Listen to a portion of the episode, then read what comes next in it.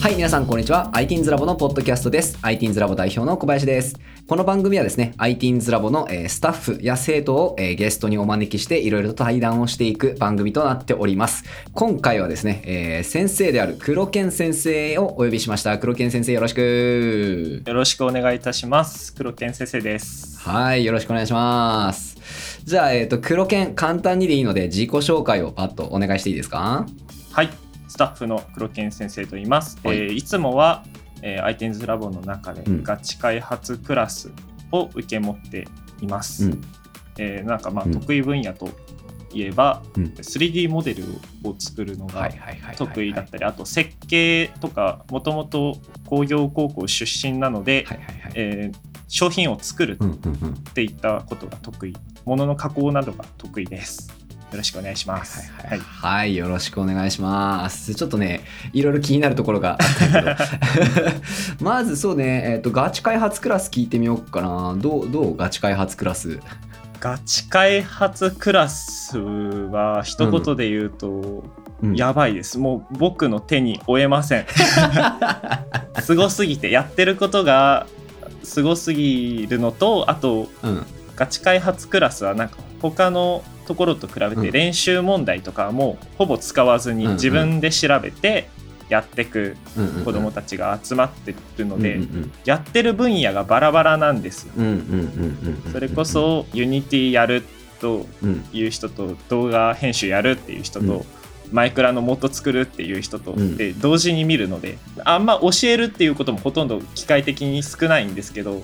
だから頭こんがらがる時があります けどものすごい面白いです。あの見てて。いやそうよね、はい、そうよね。ガチ開発は面白いやろうね。見てるとね。面白いです。うんうんうんうんうんうんうん。えそっか。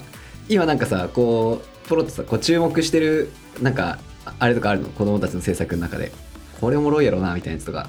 やっぱマインクラフト関連ですね。一番は。モッドとかデータパック関連を作ってる子供たちにちょっと注目しています、なるほどね。はいそうやね。そもそも黒剣マイクラ結構好きやしね。あガチでやってる方ではあります マイクラガチ勢か。そうですね建築関連。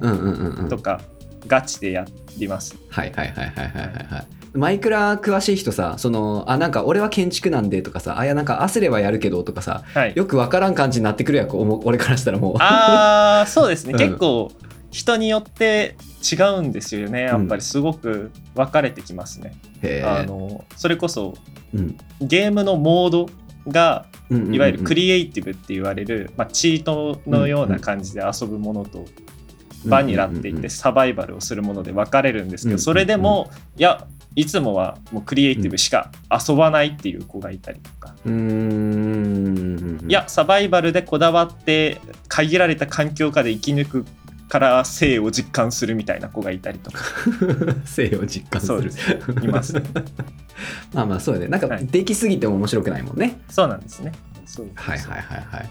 なるほどな、い、いね。マイクラの話だけであの20分いってしまいそうなんあだけど。そうなんですよ言ってしまいそうなぐらいそうですねなるほどね。だからその黒剣さ、はいそうだよね。あのこうもともと工業高校出身でさ、はいあのやっぱ黒剣といえば。あの俺からすると黒剣といえばこうロボコンとダンスみたいなこうやっぱねイメージがあるわけですよ。でやっぱね全てがオンライン化してしまってね黒剣のそのね ロボコンとダンスの持ち味出すところが少なくなってるよね。実はそうですね、うんうんうんあります。そういうところはあります、はい。だからこそうん。のちょっとマイクラであったり、うん。そういった方に行ってるのかなって自分でも思ってて、うんうんうんうんうんうん。そうかそうだねそうかソフト的にできる部分ではその 3D ものとかがまあ強い強いというか得意好きみたいな。そうですね。もともとその、うん。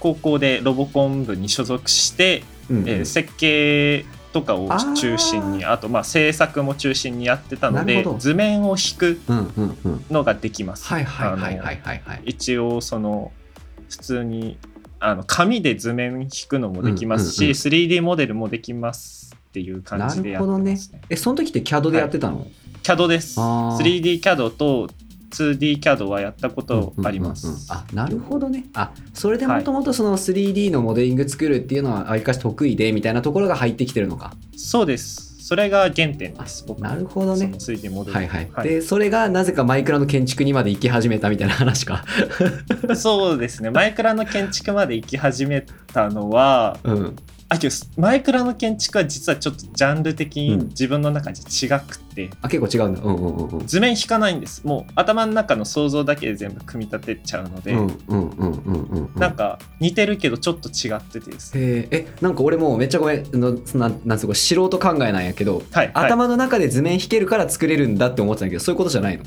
頭の中で図面引けるから作れるんですけどなんかうん。マイクラは途中で突拍子もないことができるから普普通うん製品を作るってなるとやっぱりうん。安全性であったりそういうのを僕は重視する使いやすさとか。ですけどマイクラはもう重力を受けないブロックがたくさんあるしうーん。非現実的なことができるのであんまりなんか図面を引くこととは一緒に考えてないですねあなるほどね。別物として僕は認識してます。はいはいはいあくまでこう物理じゃないみたいな感じってことね。そうですね。はい。だけど多少役に立ってはいるのかな。その、うんうん。えっと、頭の中でいわゆる物体を想像してそれをぐるっと周りを 3D モデルのかのように見渡すみたいな力はうん。マイクラでも発揮されてるかもしれないですね。はいはいはいはい。ああなるほどね。そうですね。いやでも面白いわ。いいね。なんかさこの間それこそちょうどこのポッドキャストもさ、はい。あの嫁来てくれたんよね。はい。あはいはいはい。ありました。嫁嫁わかるかね？黒犬えっと、うん。あのポッドキャストを少しだけ聞いてうんうん。知りました。はいはいはいはい。嫁マジやべえから、あいつ。やばそうですね。やべえからあいつ。そうそうそれこそあのブレンダー、今勉強してるって言ってたんでなんかなんかねうまいタイミングがあったら黒犬と絡めるような設計ができたらいいなとか思ってたんだけどね。本当ですね。うんうん。教わりたいぐらいです。そっちかい。あ 教えるのもやりたいですけど。うんうん。黒犬でもブレンダーそもそも結構触れたよね？えっと、やっぱ操作感が難しいっていうのがあって、なんか細かい操作ですね、うん。ショートカットのシフトとかコントロールとかオルトを使って、あれ結構いろいろ動かしたりとか、うん今までやってきた自分のものってやっぱり製品、プロダクトデザインに近いものなので、キャラクタうんーに近いですよね。ブレンダーはどちらかというとアニメーション味が強いので、うんうん。なんかちょっとうわこれやったことねむずいって思うような。それこそキャラクター作りはやっぱりなんかうん。やったことないので難しいですね。あそうなんだね。あなんかごめん勝手にあのほら一回さ合宿でブレンダー触りよったやんか。あーえっと、うん。ちょっとはできるんですよ。ちょっとはなんかした操作はできるんですけどやっぱりなんか、えなんでこれできんのってよくなります。ああなるよね。てかさあれさ座標系がむずくない、ブレンダあ座標ちょっとむずいですね。ーね座標ちょっと特殊よねあれ特殊です。座標もやしさ座標もやしショートカットとかコマンドが特殊よねなんか特殊ですね。あの 右クリック左クリックとかがなんか、うんそっちなのってなりますそうそうそうそうそうそうそうそ っちのボタンそうそういちいち多いよねブレンダーそういうの多いです。うん硬派というのか、クロート向けというのか、うん、うん、ブレンダー専門でやってる人じゃないとブレンダーやっぱできんのかなって思いますよねなんか無駄に専門路線というかねね。はい。やけんつってさなんかあっち系のソフトでよく使う操作感とかいうわけでもないやん多分あれあの辺そうなんですよね。ねブレンダーだけよね多分ブレンダーだけ特殊です。ううん。ん難しいよね。まあまあごめんちょっとブレンダーの話ばっかしてもあれなんだけ はいはい。ど ちなみにさこうほらはい。IT's ラボの話でいくとあとはさこう黒犬結構やっぱ先生として歴今長いよね。何年ぐらいやってるっけ？えっと、4年ほどですね。超えた？4年超えたかもしれないでいす。つもいつもお世話になってます黒犬先生。ありがとうございます。でちなみにさなんかこうどうどうそのほらやってて楽しい瞬間とかさなんかこう IT's ラボってこうだなって思うこととかなんか普段あんまり喋らんようなことでもあったら教えてほしいなと思って。嬉しいとか、なんかすごい楽しさ、やりがいを感じる瞬間はう、ん。やっぱり生徒がうん。できることが増える瞬間はいはいはいはいはいはい。だったり、今まで手助けしてた部分がもう自分の手を離れていく瞬間ですよ。うんうんうんうん。あの瞬間が、あ今成長を見たって思います、はいはいはいめっちゃ成長を見たって思うし、うんうん。あと iTeens ラボうんいいなって思うのは、うん。まあ、 Discord の生徒たちが、はいはいはい。生徒や先生たちが話せるような空間でいろいろ議論しているとところはものすごくいい環境だなって思います。あれだけなんか自分の意見を持って話ができる子どもたちが集まってるっていうコミュニティはうん。やっぱ学校内だとやっぱ限られるしちょっと地域差出たり偏ると思うんですよやっぱり。それがこれだけなんか広い地域不特定多数の子っていうかまあそううん。iTeens ラボに入ってる子たちでうん。絡めるっていうのはうん。いいことだなって自分が小さい頃もこういうとこあったら絶対入ってたなってやりたかっただろうなって。そうよね。そうね。わ、かる。俺小さい頃もしあのブレンダーのクラスあったら絶対入りたかったわ。入りたいですね。ブレンダーのクラスマジ入りたかった、そうですよね。うん、ユニティとかもやりたかったやろうな。やりたかったですね。ね。えそれこそ自分うん。ちょっとネット関連うん。あの IT に触れるのって実は遅かった方なので。あそうなの？SNS とかそういう関連ですね。そういうのは僕大学に入ってから PC とスマホを持ったのでちゃんとした。なるほどね。それまではエンジニアリングしかやってなかったみたいな、あそうです。実はエンジニアリングしかやってなくて LINE の友達とかいなかったしみたいな。なるほどね。インターネット弱者やったんや、あそうなんですよ。めっちゃ弱者でした実は。エンジニアリングのできるインターネット弱者ね。はい。いやでも分かる分かる。そういうことってなぜか起こるよね。怒りますね。なんか PC はあるけど家にインターネット環境ないみたいな状態が長くあったんですよ実は。高校時代とか。それで怒ってますねこういうことが。はいはい。あそれさちょっとさちょうどいいや、はい。聞きたい聞きたい。あのさ、はほらプログラミング教育をやっていくそのね、はい。えっと業者とか教室の中でさ、はい。えっと、そういうスタイルを取る人たちってやっぱいるやん。はいはいはいあの要はそのハードウェアを中心にやって、はい。でそのなんていうかインターネットに触れる部分とかっていうのにはあんま重視をしないうんうん。パターンってあるやんか。ありますね。でそうそう俺はそのいやまあそれはもうめっちゃ気持ちわかるんだけどあのやっぱインターネットに触れるっていうところが大事なんじゃないかなって思ったんですごくソフトウェアの方にこう全振りしたような形の運営を今までしてきたんよねはい。逆に黒犬先生の場合はそのもろほら要はなんとかエンジニアリングが最初にあってそ,、ね。の後インターネットっていう世界に出会ってっていう感じなわけやろ。そうです。どどう？その辺、小さい頃から知っているのは大事かなと、あのやっぱり SNS とかインターネットって怖い部分のあるものであるから触らせたくないっていう人が親御さんがいたりとかあとそういう人がいるのは分かるんですけどけどそういう世界後に触れるのなら最初から知っておいた方がいいなとは思います。うん。知っておいた方がいいいいけど別になんかうん入ってなんか交流とかは、自分の場合は大学からでも全然大丈夫だったなって思うんですよね、そういった点が。まあ安全な場を作ってあげるのも大事なのかなと思います。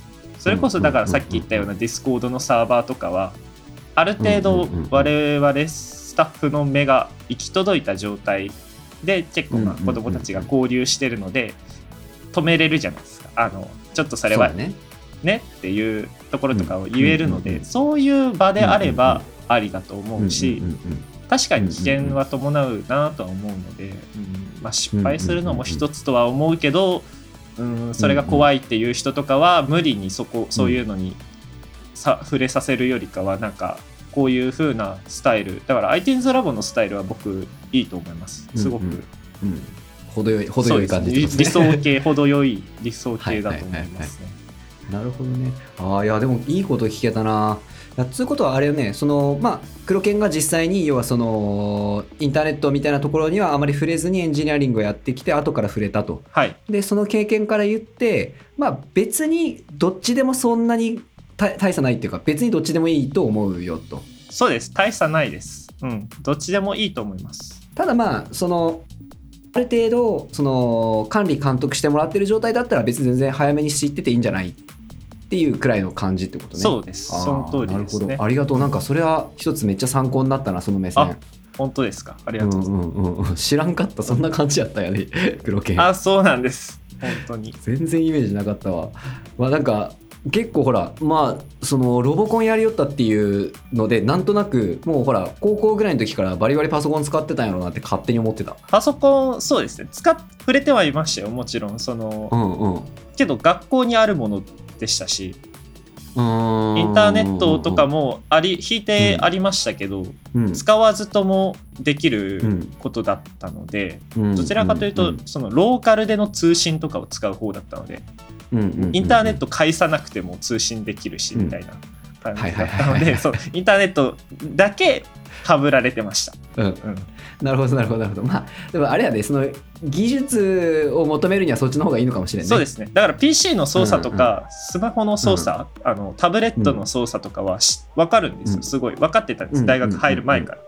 なので、スマホうん突然持っても、うん。あ、大体これがこうでこうなんだっていうのが、コンピューターとなんか似てるし、うんうんうん今まで触れてきたもの大体分かるみたいな。応用が効くので、うんうんうんインターネットだけずっと触れてきて、なんかハード系触れてないのは、うん。うんあの逆にちょっとネックになるのかなって、後で。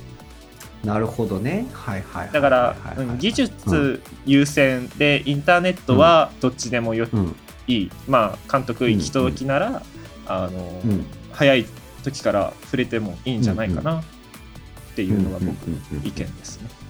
なるほどなるほど。ありがとう。めっちゃ参考になるわその意見。実際に黒剣が体験してみて、ね。体こんな感じだったよってことよね、はい、はいはいはいはいはいい。やー面白い。じゃあちなみに、はい。うん、あの iTeens ラボ以外の話もねちょっといろいろ聞いてみようかなと思ってるんですけれども、はい、なんか最近ハマってることは黒剣の中で熱いことある？最近は VTuber にハマっておりまして。ほう。VTuber VTuber はいバーチャル YouTuber ですね、結構ですね。あの 一日の中で多くの時間を配信を見たりとかそういうのに費やしてしまうことが多くてですね。へえ。面白いんですよね。えここ最近ってこと？ここ最近ですね結構、うん。まあ少し前から注目はしてたんですけれど、うんうんうんうんうん。最初のうちは僕あのまあうん。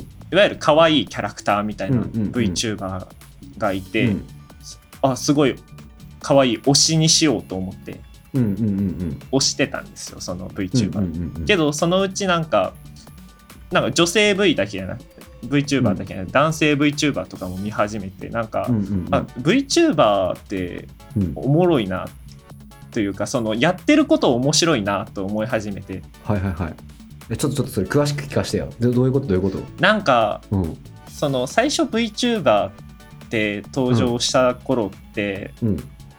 いわゆるまあ 2D、うん。2D というかなんか、いわゆるなんか顔がもう前向いた状態から動かない状態でゲームを配信するとか、雑談をするとか、そういう人たちばっかりばっかりっていうわけはないんですよ。まあそれが主流だった。うんうんうんうんうん。で、まあ、そのうちなんかまあ 3D のやつとかもうん。出てきて、あの全身がちゃんと動く。もうほ、うんうん。うん本当に画面の向こう側にその人が動いてるのが分かるようなうんうんうんのが出てきてそれ見た時に最初のうちはアニメとかと同じ感覚だとやっぱり思ってたんですけどうんうんうん。動きにすごく人間味のあるキャラクターっていうのがすごいなんか新しいなと思ってああなるほどね。今までに感じたことないコンテンツだみたいな感覚ってこと？そうですそうですそうです。へえちょっとなんかやお推しをさ後でリンク送ってやそれ。見たい。あ分かりました。はい、うんうんうんうんうんうん。うんそうですね。なだからそれその 3D の体をもってして例えばライブをやってる人がいたりとか、はいはいはいはいはい。うん。あのリアルイベントをやってるところがあったりとかリアルイベントってどうやんの？それ。うん。いやあの面白いのが大きい会場とかにお客さん集めてうん。で大きなスクリーンにその 3D の人たちが映るんです、でその、えー動いてる VTuber からも客席ちゃんと見えてるんですよね。反応とかが分かってて。うん。っていうのがすごいなんか今まで2次元と3次元の間にあったその部分を埋める？埋めるっていうわけじゃないです。すごい境界線が曖昧になるというかいい意味で埋めてくれるような存在だなと思って、あ面白いと思って見てたりしてますね。あと結構なんか技術がめちゃめちゃすごい。特になんかグループというか企業の VTuber ですね。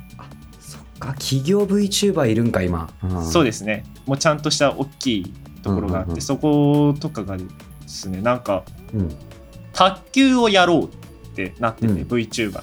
うんうんボールがトラッキングされてるんですよ、リアルタイムで。マジ？生放送とかで。マジ？すごくないですか？卓球のボールがトラッキングされてるのやべえなって思って。えトラッキングされてなんか他のあれが当てられてんの？その映像的にはいや、えっと、ちゃんともううん目の前で卓球やってる様子がちゃんと見れるんですよ。ちゃんともう動いてるんですよ。あの卓球の球も見えるんですよ。けどうんあのあくまで 3D モデルが動いてるんですよ。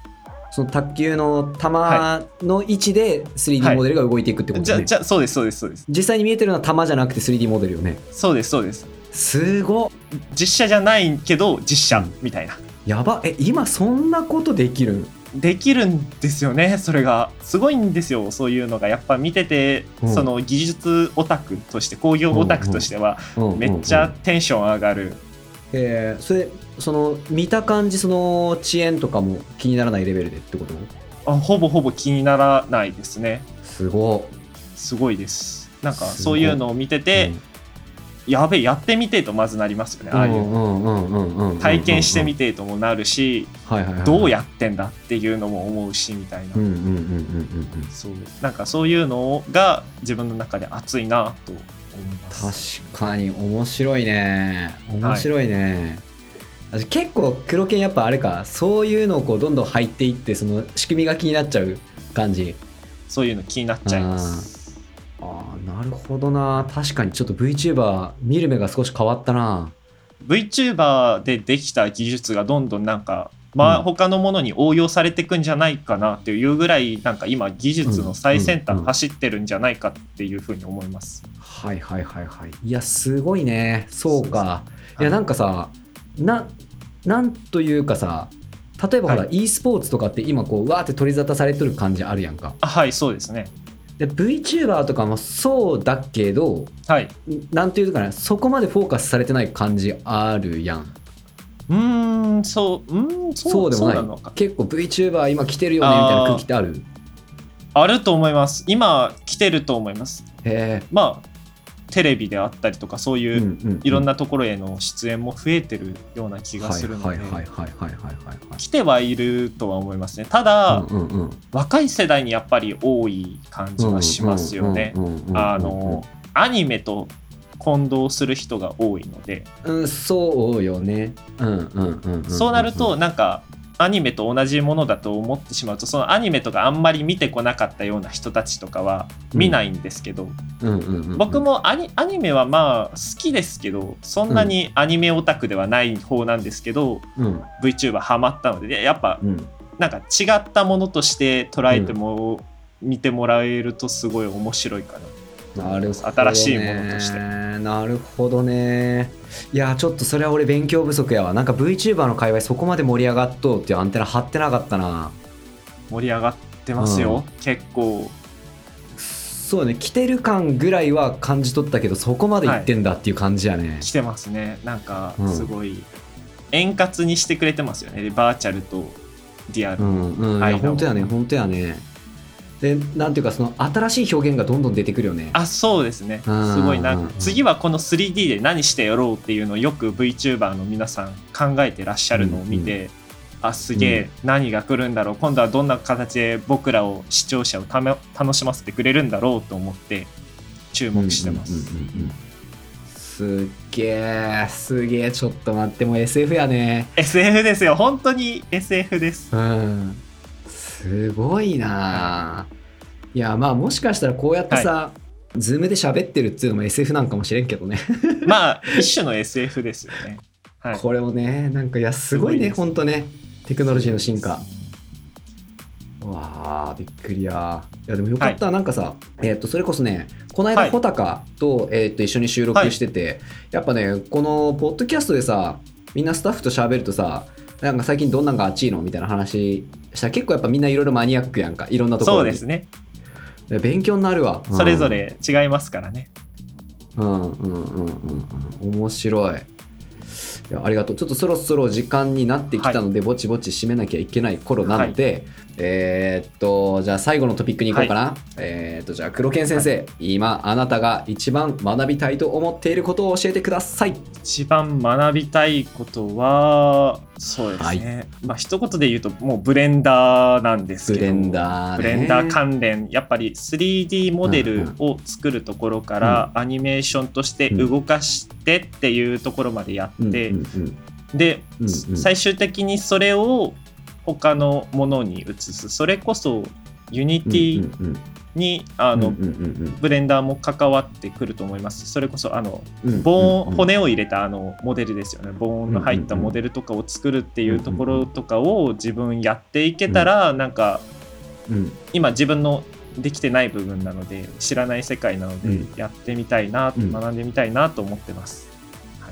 やりたい、はい。であのさそれこそ VTuber の人たちとかもさ、あのブレンダーで作ってるんかね。あブレンダーで作れますね。まあやっぱそうブレンダーなんだね。ブレンダーとか、まあうん他のソフトでも作れますけどたああいうのがメインで最初、そうですね。うん 2D モデルうん 3D モデルはあれがメインになるので最終的になんか、まあ、VTuber デビューしようとは思いませんけど、うんうんうん。VTuber1 回ぐらいなってみたさはあります。ねなんかいやそうだね、なんかここまでできるんやっていうのをややりたいよですね。一回なんか自分の力だけで、うんうんうん。それこそ個人税もいますし VTuber って今うんさっきの企業以外うんうんうんうんなので自分もじゃあ個人税として始めるってなったらどのぐらい時間かかるんだろうやってみたいなっていうのが今から今後学んでいきたいところですね。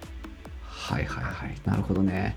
いやそう関連してかもしれないけどさ、俺結構あの VR チャット勢を追いかけてるんよ、ね、ああ VR チャットもすごいいいと思いますよね。あっち今すごいよね。で でなんかさほらこう近い領域やんか。そのブレンダーがあってユニティがあってでその VR チャットと VTuber とあって、なんかさその辺黒木先生やっていきましょう、はいちょっと僕らで。ぜひぜひ、うん、ブレンダーもクラス作りたいしな。作りたいですね。うん、やっぱあの辺のさ、はい。3D はい。とか VR とか AR とか、まあ、いわゆるその 3D よね。バーチャル空間かな。ああいうの今やっぱすごいね。すごいです。もううん。それが製品と化してますしあのモデルを売ってる、うんうん。3D モデル売ってるような場所もあるし、うんうんうんうんうんうんあるねあるね。VR チャットも多分そうだと思いますし、あるあるあるある。そのモデモデリング売ったりとか、うんうんうん。今後はああいうのがどんどん、うん。それこそ今こういうご時世ですし、うんこういうところにも役立っていくんじゃないかな、コミュニケーションの部分でですね、うんうんうん隣にいるかのように話せるとかも全然夢じゃないなと思います。ね。